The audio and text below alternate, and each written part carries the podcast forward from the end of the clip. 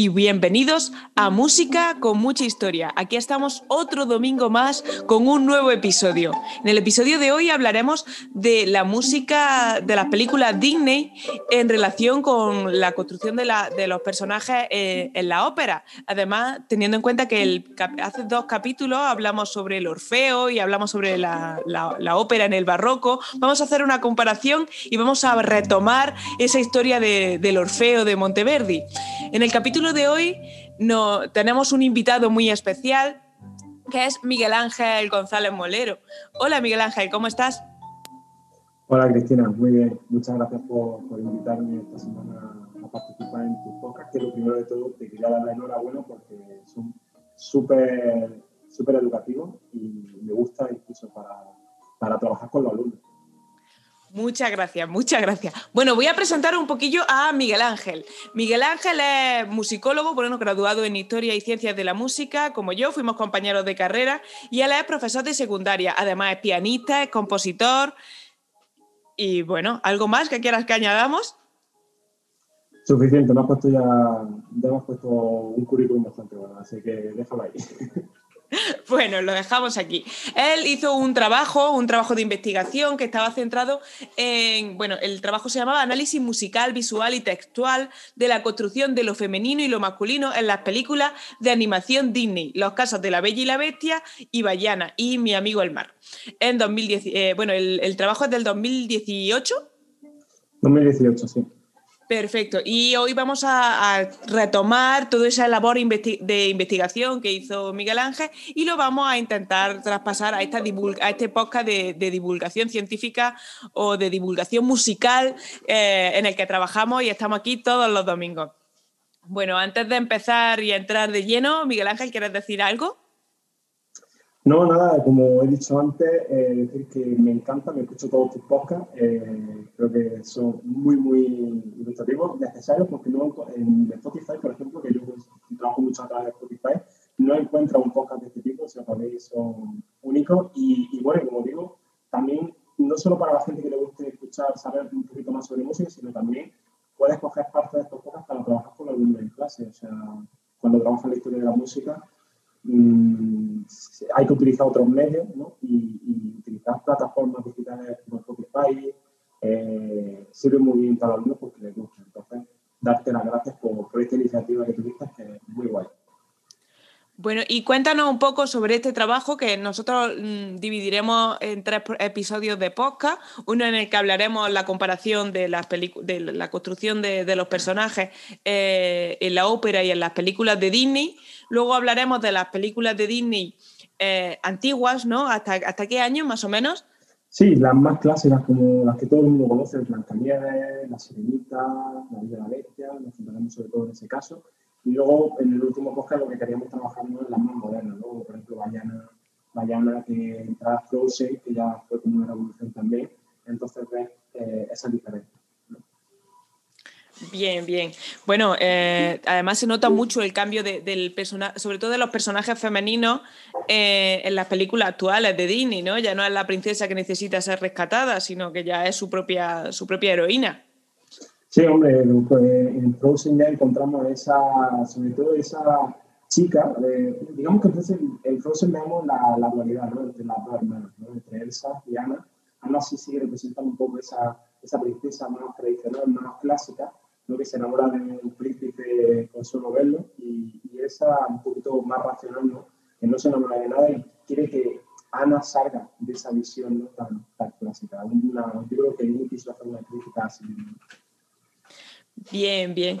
Y, bueno, pues vamos, vamos a centrarnos en este primer episodio, que hablábamos de, bueno, vamos a hablar de, de la música, de la música en la, ópera, ¿no? Sí, digamos que en el trabajo abarco un, eh, abarco un primer punto en el que hablamos de, la, de, de dónde podrían estar esos comienzos de la construcción del género y trabajando sobre todo desde la ópera. ¿no? Eh, porque tengo que decir que, bueno, que varios estudios han demostrado que las políticas de representación que son posteriores al Renacimiento, como es la ópera y otros espectáculos públicos del siglo XVII, pues han sido lugares que han servido para la lucha de poder, eh, ya que eran plataformas en las que se podía hacer creer a la audiencia que lo que se presentaba sobre el escenario era literalmente la representación de la realidad misma. Entonces, eh, es por todo esto que lo que se representa, el cómo se representa y quién lo representa, pues se convirtieron en preocupaciones que fueron unas preocupaciones políticas vitales para los, gobernantes de la época. Entiendo, entiendo. Y bueno, eh, ¿me puedes citar a lo mejor algún, eh, quién es el que te ha inspirado o algún texto que te inspiró a, a empezar este, este trabajo?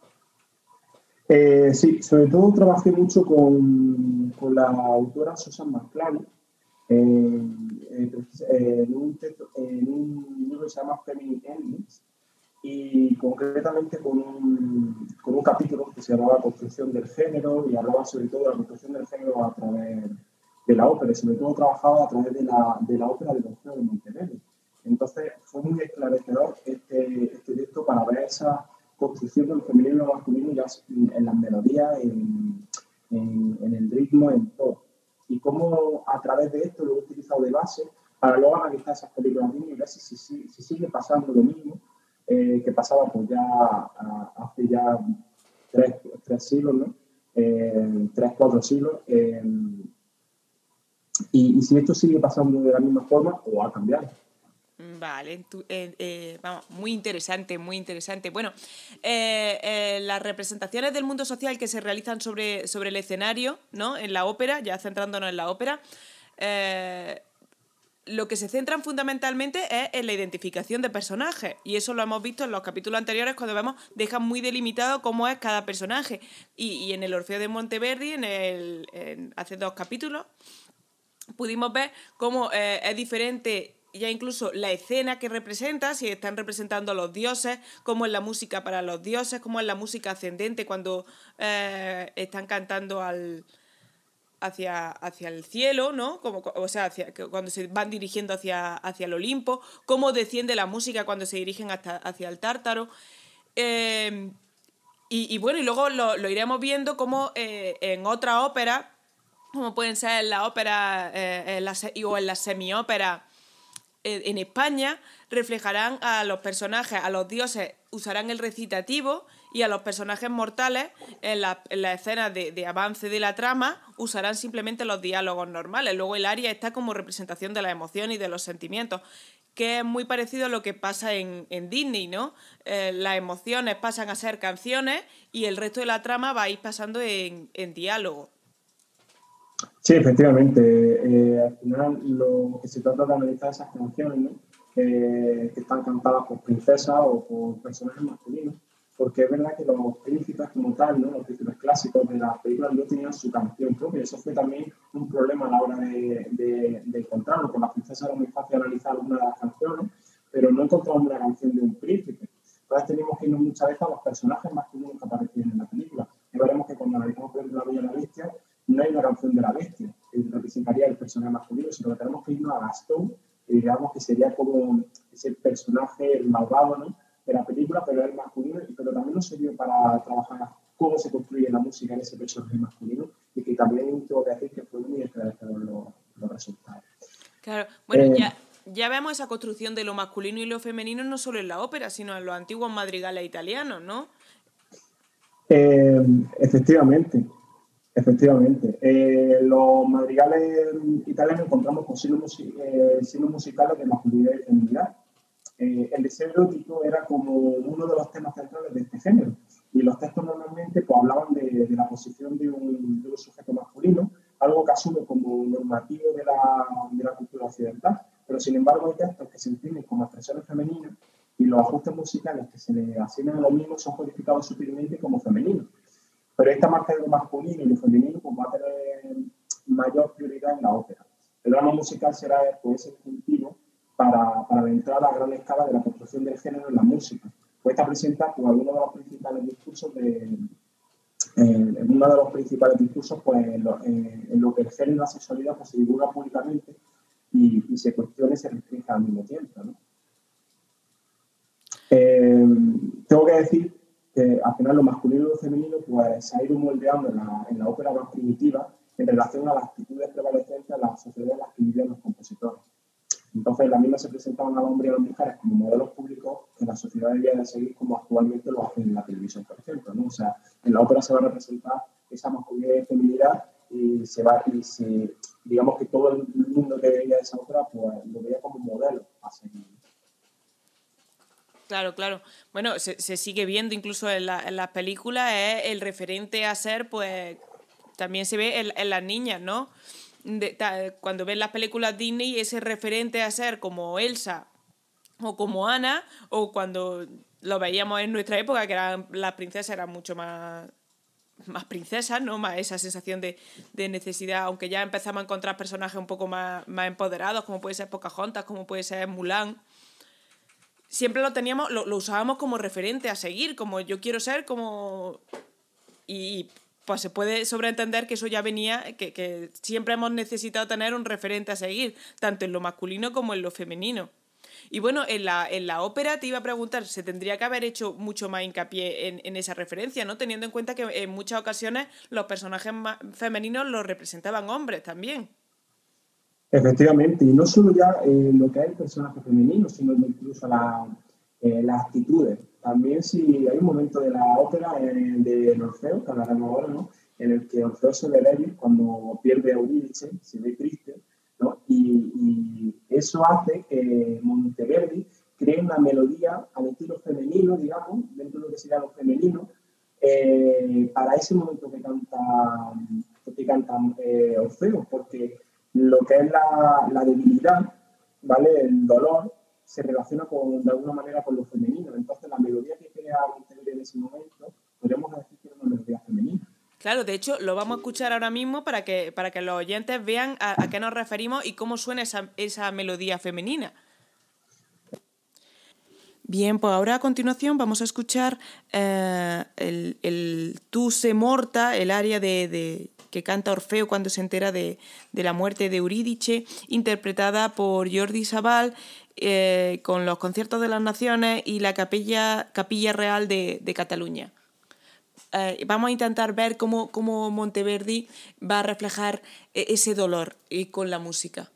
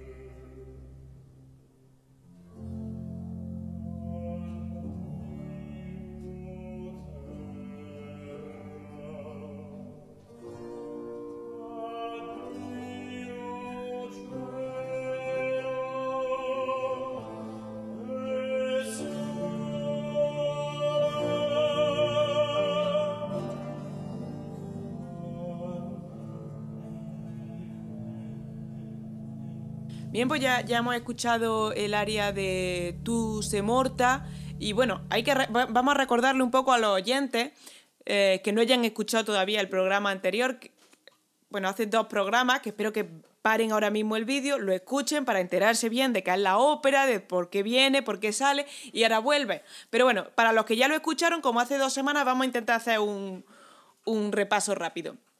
Hay que recordar que la primera ópera real fue la de Eurídice de 1600 de Jacopo Peri, pero que no se, encuentra incompleta y no se conserva realmente bien la, música. Y ya la que se conserva como tal, entera, y es la que se considera la gran ópera, la ópera que, se construye como tal y que entendemos como ópera, fue la de Claudio Monteverdi, que es el Orfeo, del que estamos hablando hoy, que fue compuesta en 1607. Y, bueno, la, la, la disponemos de ella completamente. Además, tenemos los instrumentos que se tenían que utilizar, porque lo, dejó todo por escrito Monteverdi. En esta ópera es donde se va a volver más importante la retórica, porque va a jugar un papel fundamental. Y lo vamos a ver ya desde el propio personaje de Orfeo, ¿no? que es el personaje principal. Eh, quien se considera, bueno, eh, el retórico por excelencia de la mitología porque eh, y, y, del drama musical, porque es el que convence por la retórica tanto a los dioses para que le dejen bajar al inframundo, a Pereurídice, como luego em, eh, eh, convence a las bestias, que al, al perro de las tres cabezas, para que le deje pasar, y luego al barquero, para que le permita cruzar, aunque al final lo que hace es dormirlo porque no consigue convencerlo y le roba la balsa, ¿no? Eh, bueno, aquí van a influir en las pasiones, van a hablar de las pasiones, porque tenemos que tener en cuenta que en el barroco, que ya hemos hablado de ello, eh, existe la teoría de los afectos, ¿no? Eh, la música como eh, que tiene, debe de describir las pasiones, el amor, la tristeza y que se van a mover por los afectos. Y, bueno, y entonces pues va a, hablarlo tanto por las pasiones de los humanos como por, la, por las pasiones de los dioses de igual manera. Y hay que tener en cuenta que Orfeo era un semidios. O sea, que se encuentra allí entre, entre, entre la mitad de la pasión humana y de la pasión como, como Dios. Entonces, eh, Claudio Monteverdi se va a encontrar en esa tesitura en el que escribir música para este personaje necesita reflejar todo eso de lo que estamos hablando, de que era un semidios, de que sentía las pasiones humanas, pero de que al, ser Dios pues también tiene que tener la, seriedad y la firmeza de un Dios y, todo ello. Bueno, Miguel Ángel, ¿y qué va a continuar contándonos un poco? ¿Qué, qué pasó con Monteverdi? ¿Cómo construye la, la ópera, la música? Pues efectivamente, como tú bien has dicho, eh, escribir música para, para, para Orfeo, por, por, todo esto que movía, ¿no? era una tarea bastante difícil la que se encontró en Monteverdi, por lo que tuvo que enfrentarse eh, a la difícil tarea de, pues, de, mover realmente las pasiones de los oyentes. Y para ello pues, va a crear dos tipos de retórica y dos prácticas discursivas para Orfeo. ¿vale? Una primera, que es la de que Susan Marclari pues, llama la retórica de la seducción, que era eh, despertar de manera artificial la expectativa del oyente y luego canalizar los deseos de los mismos. Esto lo, esto lo va a mostrar en, en la primera declaración de Rosa Berciel, ¿vale? la cual tiene tres secciones, con tres retóricas totalmente diferentes. Dice una primera en la que Orfeo ordena que se detenga el sol para escucharlo mientras gira y lo, y lo realiza sobre un solo acorde. Una segunda en la que se burla de, de nosotros moviendo, eh, moviéndolo repetidamente eh, a, propósito, a través de una progresión que no determina y en la que esperamos su resolución, interrumpiendo el descenso en el penúltimo tono, y una tercera sección que musicalmente va a ser nueva, donde esas progresiones no están cerradas de la, esas progresiones que no están cerradas de la segunda sección sirven como un impulso final para la cadencia con la que cierra. Perfecto. Bueno, vamos, vamos a dejar que nuestros oyentes escuchen eh, esta audición, ¿no? Y para que intenten ver un poco esas tres secciones. La primera parte donde, donde va a, mantenerse sobre una, un solo acorde, la siguiente parte donde va a haber una serie de progresiones que no se van a resolver y la tercera parte eh, donde todas esas tensiones y esas progresiones que no ha cerrado en esa, en esa segunda parte va, va, a llevarla y va a ir solucionando todas esas eh, en una cadencia final. ¿Vale? Perfecto, pues vamos a escucharla.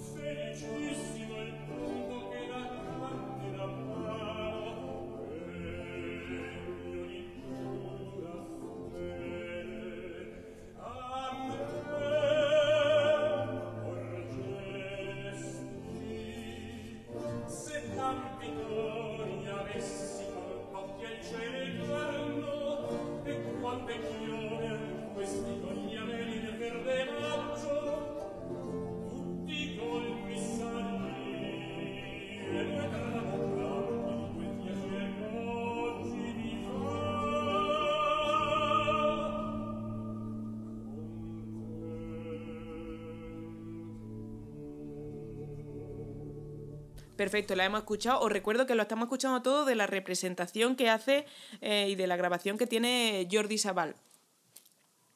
Bueno, continuamos, mm. continuamos. Eh, eh. en respuesta a la construcción del personaje de Orfeo tenemos a Eurídice. Pues sí, pues es la respuesta de Eurídice donde encontramos la diferencia en los modos de la retórica aplicados a los hombres y a las mujeres. Eurídice es una doncella inocente, ¿vale? Cuyo discurso pues, debe ser igual de inocente y por lo que no puede ser un discurso demasiado convincente, puesto que se trata de una chica. Eh, el libretista eh, ya crea una especie de vacío en, el habla de Eurídice al comenzar de manera entrecortada. Monteverdi va a crear para ella un discurso al que le cuesta avanzar hacia la meta, dando movimientos melódicos erráticos, en los que eh, retrocede como mm, eh, retrocede para que no sea demasiado avanzada y manteniéndose en el quinto grado de manera eh, indecisa y concluyendo en un segundo grado como si tuviera de establecer la tónica final. Es decir, todo el rato vamos, vamos a ver que los movimientos de la melodía que hace Liche no, tienen un, no tienen un movimiento claro. Se suelen mantener en el quinto grado para no, para no ir hacia la tónica. ¿vale? Y de hecho al final no va hacia la tónica, como si a lo mejor una melodía de un personaje masculino, sino que vamos hacia un segundo grado para dejarlo abierto y no, y no ver esa conclusión. Entonces esto para Monteverdi sería más complicado de componer eh, que el pasaje de Orfeo, pues la audiencia esperaría escuchar como la expresión de una niña en el discurso de Luis. Claro, bueno, vamos a, vamos a explicar un poco toda esta información para los oyentes menos avanzados musicalmente. Hay que entender que la tonalidad que se empieza a ir asentando en esta época, lo que, lo que conlleva la tonalidad es como entenderlo como una vuelta a casa. La tónica o el la tónica o el primer grado, que lo, como lo conocemos nosotros, lo que hace es eh, dar la sensación de que estoy en casa. ¿Por qué la música actual, la música pop, dicen que es muy fácil de escuchar? Porque lo que te hace es volver a casa muy continuamente. Tú regresas a ese, a ese tono que te dice, eh, vale, estoy bien. ¿Por qué el jazz se complica tanto y nos cuesta, y si no eres, no eres muy asiduo de escuchar el jazz, te cuesta eh, entenderlo? Porque lo que hace es dar vueltas y no llegar nunca a la casa. Lo que, intenta, lo que hace es dudar, hacer como que te pierdes en esa melodía. Lo que va a intentar Monteverdi con el discurso de, de, de Eurídice es eso, el no llegar nunca a la casa para dar esa sensación de duda, de que la, mujer no podía ser convincente. Cuando es convincente a una música te lleva a la, a, la, a, la, tonalidad, a la tónica, a la casa, rápidamente, para que tú lo entiendas. Es como, sí, tiene toda la razón. Pero como no te intenta llevar y te deja en el quinto grado que crea una tensión al oído, que no hace decir, es que no estoy en un sitio seguro, estoy, esto es duda, eh, crea ese personaje y cuando parece que va a llegar a la casa, que te va a convencer de verdad, lo que te hace es llevarte a un segundo grado que no es la casa, está cerca, pero no es la casa. Efectivamente, al final se trata de crear esa tensión, ¿no? esa, esa falta, falta algo, ¿no? Eh, que es lo que podríamos decir ¿no? al oído, ¿no? nos falta ese terral, ¿no? está todo abierto. Eso con el personaje femenino, sin embargo, con, con los feos sí cierra, sí, como tú dices, está muy direccionado hacia la tónica. Vale, ahora vamos a escuchar a, Eurídice cantar, vamos a escuchar ese área de, de Eurídice para, para que veáis esa, no, ese no llegar a la casa, ese mm, hacia, hacia dónde vamos, ¿no? Eh, así que lo ponemos y vamos a ello.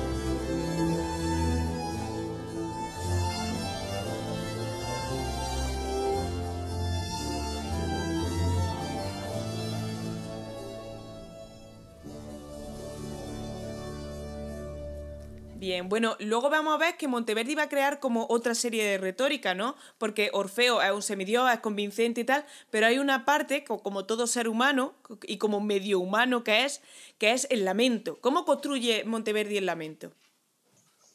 Efectivamente, esa va a ser la tercera retórica que va a crear Monteverdi, en la que se, se vio también con dificultad, ¿no? Y es que tiene la dificultad de construir cuidadosamente los siglos de locura temporal de Orfeo, ¿no? esos rápidos cambios en el tiempo de declamación, las líneas melódicas discontinuas. Ahora estas expresiones pues, apelan a la, compasión del oyente por Orfeo. ¿no? La figura de Orfeo ahora se vuelve más vulnerable y la masculinidad del personaje pues, se va a ver amenazada. Y aquí donde entra un poquito lo que hemos estado hablando antes. ¿no? Este personaje que ahora eh, muestra dolor y pierde el control eh, está marcado de alguna manera como femenino como dijimos cuando escuchamos ese área de Tu se morta, ¿no? Eh, Orfeo se muestra débil ¿no? Y, pierde el control de la situación. Entonces es como Monteverdi considera de alguna manera que la melodía que tiene que hacer de, Orfeo en este caso tiene que ser afeminada y hacia lo femenino. ¿vale? Eh, entonces Monteverdi crea a Orfeo como un prototipo de héroe feminizado. Entonces, esto vez se volvió a repetir en una ópera de Monteverdi, eh, posterior a Orfeo, con las formas de retórica seducción y, el, eh, lamento, pues se debía presentar casi exclusivamente por personajes femeninos. Entonces, el rol de orador seductor era para personajes femeninos y en las óperas posteriores de Monteverdi los lamentos celebrados en obras dramáticas eran presentados por mujeres, ¿vale? Como era pues, Ariana, Penélope, Octavia, Bien. A Otavia la conoceremos en el, en el, próximo podcast que analizaremos una, ópera que será La Incoronazione di Popea, después de esta serie de podcasts sobre el, que vamos a tener de invitado a, Miguel Ángel. Bueno, eh, todo también, a ver, este, este contexto que estamos hablando del personaje femenino, del héroe feminizado y de lo femenino como algo malo, hay que entenderlo dentro del contexto de que estamos en el 1600 y que bueno, y que las formas culturales y las instituciones sociales dentro de las cuales pues, se está construyendo esta ópera, pues eran las que eran, ¿no? Eh, bueno, el rango de comportamiento considerado como apropiado para los hombres ya comenzó a alterarse a partir del siglo XVII, momento eh, en el que se empiezan a alimentar los hombres y a reprimir sus sentimientos mientras se espera que las mujeres pues, se dejen llevar por la pasión, ¿no? por, lo que luego van a considerar eh, en el siglo XIX, lo van a considerar como algo enfermizo, de que la mujer es algo débil, de, porque se deja llevar por, por las emociones, por la expresión, por, la histeria, ¿no? Y de ahí, bueno, pues que eh, en, en el Orfeo veamos esa extravagante sexualidad eh, y la gran angustia que muestra Orfeo como algo afeminado, ¿no? Siendo pues la vulnerabilidad, vulnerable, eh, débil, como lo que podría considerarse el, lo femenino, ¿no? Tanto dentro como fuera del escenario. Efectivamente, y de hecho ahí es donde se ve eso que hablábamos al principio, ¿no? De que el público veía dentro de esa ópera, ¿no? Eh, un reflejo de la sociedad, ¿no? Cómo los hombres tenían que reprimir sus sentimientos, su dolor, eh, frente a las mujeres que sí lo podían mostrar. En este momento en el que Orfeo sí muestra esta, esta debilidad, este dolor, eh, Monteverdi se ve prácticamente obligado en la difícil faceta de crear una melodía para ese momento, ¿no? En el que, y, y finalmente crea una melodía afeminada bueno, por otro lado, tendríamos que hablar de, que esto, de lo que estamos hablando, como hemos empezado el principio que hemos dicho, vamos a hablar sobre Disney. Y llevamos aquí pues, casi todo, todo el episodio hablando sobre Orfeo y hemos vuelto otra vez al barroco y a Monteverdi y a la construcción de, la ópera. Pero es que esta construcción de lo femenino como algo débil, como que tiene que mostrar las emociones y se va a dejar por las emociones, y lo masculino como que no va a mostrar lo vamos a ver en Disney. Creo que eh, de las primeras películas en las que el personaje masculino va a mostrar sus emociones va a ser con Hércules. Sí, realmente, realmente ya encontramos eh, personajes masculinos que muestran, porque tenemos un protagonista, ¿no? En este caso Hércules es el protagonista, no un personaje femenino, y, ahí sí encontramos ya que empieza a mostrar sus emociones, pero ¿de qué forma, no? ¿Cómo está construida la, música en, en la película de Hércules? Algo que tendríamos que analizar Y, además habría que hablar también de cómo muestra Hércules sus emociones, como algo de que es su destino, de que debe de, luchar, pero se muestra todavía como... Y cómo lo muestra, por ejemplo, las canciones de Meg, ¿no? De que eh, se están tratando realmente como un personaje que lo único que piensa es en que, bueno, que se ha enamorado de Hércules y que, a ver, cuando aparece ella principalmente como una mujer fuerte, más independiente, pero aún así la muestran atada a un hombre, que en el principio es, eh, es Ares.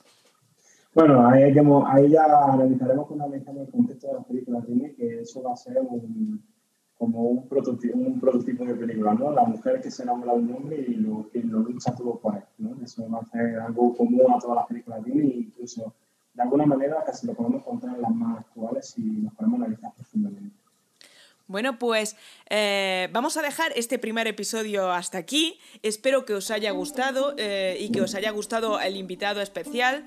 Eh, perdón si se escucha regular el audio, los problemas de, grabar en directo y a distancia. Espero que poco a poco lo vayamos solucionando y recordaros que nos podéis escuchar desde Spotify, desde iTunes, eBooks Evox y Google Podcast y YouTube. Y que si os ha gustado, pues que lo compartáis, le deis a me gusta en todas las plataformas donde os permita dejar alguna opinión o, cinco estrellas, por ejemplo en el caso de iTunes. Y que si os interesa, pues nos podéis seguir, me podéis seguir en, arroba profemusicacris, que estoy tanto en Instagram como en Facebook. Y bueno, y a Miguel Ángel le dejo que él se promocione sus redes sociales. ¿Dónde, ¿Dónde te podemos encontrar?